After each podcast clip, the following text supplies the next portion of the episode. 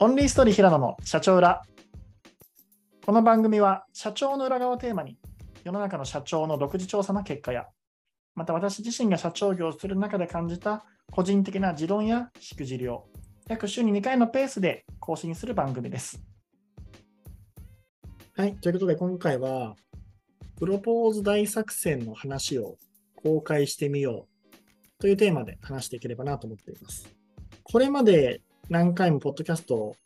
配信してるんですけど、意外とプライベート軸の話をあまりしているケースがないよねっていうところをちょっと言われたので、まあ一回ぐらい話してみるかということで、何がいいかなって中で、なぜか瞑想してこのタイトルに行き着きました。まあ、ただただ僕がどんな風にやったのかっていうところをですね、ただただ実体験ベースで喋っていくっていうだけの企画なんですけど、あのー、あれ思い返すといいですかあれなんですけど、僕プロポーズをしたんですで、プロポーズのために、どのくらいやったっけな ?2 ヶ月ぐらいとかめっちゃ準備をして、それでやったので、まあなんかこれからプロポーズをしようとしてる人なのか、誰に向けなのかわからないですが、ちょっとでも参考になればなと思っています。奥さん、今の今の奥さんとの、その奥さんの誕生日と、その周年記念日みたいなのがめっちゃ近かったんですよ。なので、えー、っと、もう、あそのタイミング一ついいなと思って、その時にしようと思って、まあ、そこから逆算して準備していっていくところだったんですけど、まあ、当日の話をすると、まあ、まず当日までどこに行くかって話は一切しなかったんですよ、その日。ただその日この時間になったらここ来てくれって言って、うちの前に来てもらって、でそこからタクシーで移動していって、東京タワーに行ったんです東京タワーに行って、東京タワー、奥さんが好きだったんで、その東京タワーの1階、2階、3階ぐらいに、なんだっけ、なんかこう、ボードゲームができたり、アトラクションができるみたいな、最近できた、最近のが前にできたのかなみたいなのがあって、で、そこで、なんかちょっと午前中遊びましょう、みたいな感じにして、まあ、割と遊びました。さあ、それは誕生日祝いとして、えー、そのと周年祝いとして、その2日間空けといてねっていう形で、まあ、1日目ちょっと遊んで、一泊して帰ろう。なので、そこだけ遊んでおいてね。それだけ、こう、開けといてね。っていう形、誕生日兼周年祝いのところとして、時間取ってもらって、で、その中で東京タワーに行ったって話ですね。はい。毎日遊びました。で、終わって、戻って、その後で、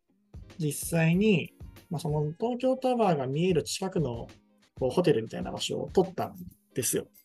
で、そのホテルに2人で行って、実際にまあちょっとこうダラダラしたりとか、それこそ東京タワー奥さん好きなので、そこが見えるよねってところで景色楽しんだみたいな形をしていきました。その後で、まあ、夕食の時間、ちょっと早めになったんですけど、夕食の時間があったので、その夕食のところで、あの、まあ、なんかちょっとちゃんとした夜景が見える場所みたいな感じ、定番の場所に行って、でそこで実際にといろいろ食べていって、あのー、ちょっといい感じだねっていう形で、いろいろまあ、雑談とかもしていって、で、まあ一旦僕はちょっとはけていって、その後戻ってきていって、まあ、そこのタイミングで、まあ、夜景を背にしていきながら、奥さんに、まあ、実際にプロポーズをするわけではなくですね、まあ、そこはまあそのままあの食べていって、楽しんでいって、誕生日おめでとう、改めてありがとうねっていうところで、ま、最後こうデザートみたいなのをちょっと振る舞っていってみたいな感じでしていきました。で、そのまま部屋に戻っていくとですね、戻った部屋に宝箱が置いてあるわけです。バカでかい。なんていうんだろうな。小さい子供入れるんちゃうかってぐらいの宝箱を置いたりして、まあ、それをちょっと仕掛けるためにちょっと一瞬はけてたんですけど、それでま戻ってったらそこからにして、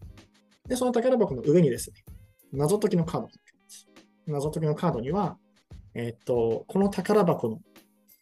鍵を見つけ出せ、みたいなですね。僕結構中二病で精神年齢中二も止まってるんで、そういうのが好きだったりするんで、まあそれでやって。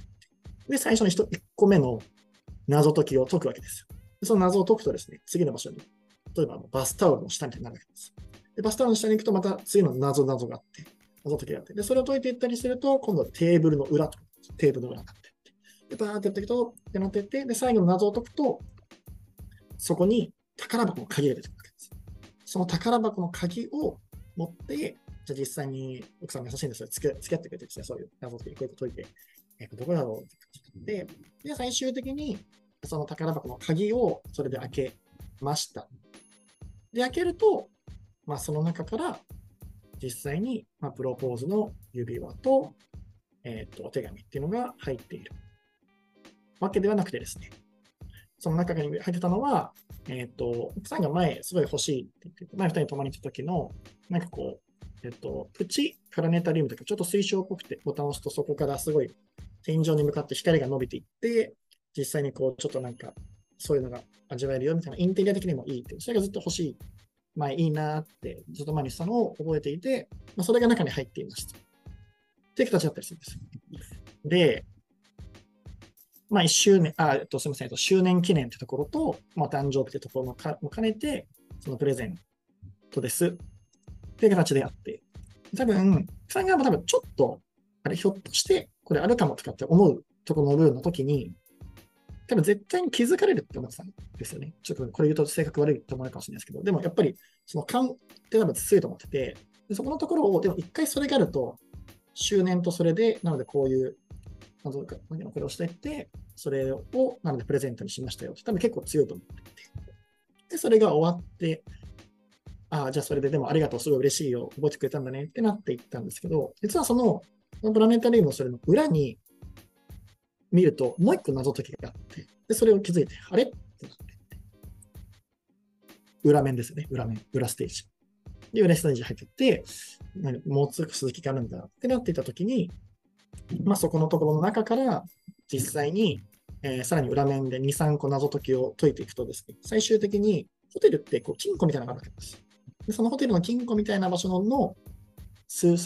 数字が出てきていって、で最後その数字をですね、ピッピッピッピッってやると、中から出てくるのが、まあ、プロポーズの指輪とかではなく、何だと思いますかって話ですけど、隣の部屋のカードキーです。隣の部屋のカードキーで、多分これって選択肢にないと思うんですよ。その、この部屋の中で何かがあっていったり、こういうあれがあっていったり、何があっていったりしていったり、ブラザーズだと思っている、そのやっぱ脳の外側をこう行きたくてですね。なので、ちょっとお金を貯めて、その隣の部屋のカードキーをやって、なので、早めにこう、2つの部屋を押さえるっていう形のところをやっていっていって、それで、隣の部屋に行くと、その隣の部屋の扉を開けてたところで、まあ、バラの花束が100本、108本の時かな、こうバーって置いてあって、それを見ている間に、まあ、その手紙をその隣に置いといて、その手紙で、こう今までの、これまでのこういうことありまして、こういうあれです、好きです、聞してくださいみたいな感じで、まあ、最後パカッとするというような形で、まあ、実際にプロポーズをして、まあ、OK してもらって、まあ、それで、こう実際に、なんというか、まあ、入籍し、結婚したみたいな、まあ、そんな形でございます。はい。なのでですね、これをやるまでにもですね、あの、なんとかこう、2つの部屋で、なので、えっと、その、僕たちがご飯に行ってる間に、そうなんですなので、もうホテル側の人たちともめっちゃもう何回もミーティングしたり、視察行ったりとかしてて、どのタイミングから、あの、宝箱を既存の部屋1に設置し、どのタイミングから、えっと、バラの花束部屋の方にバラの花束を設置していき、なおかその設置も怪しまれないようにしていっていったりみたいな、こういうところの仕掛けがですね、めっちゃ必要だったりしていまして、なのでそういう部分とかをしていって、実際になっていったところと、あの余談なんですけど、その準備をですね、あの今の僕の取締役であり、パートナーのこう川澄にですね、あの仕事のパートナーのこう川澄に実際に手伝ってもらって、まあ、なんか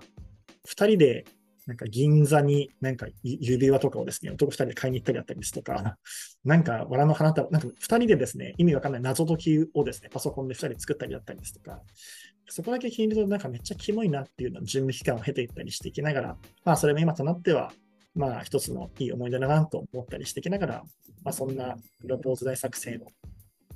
まあ、しましたというよもやま話でございます。はい。この話をしていてですね、僕にとってハイリスクローリターンだなと思いつつ、なんとなくこう、話のネタネタとして思いついてしまい、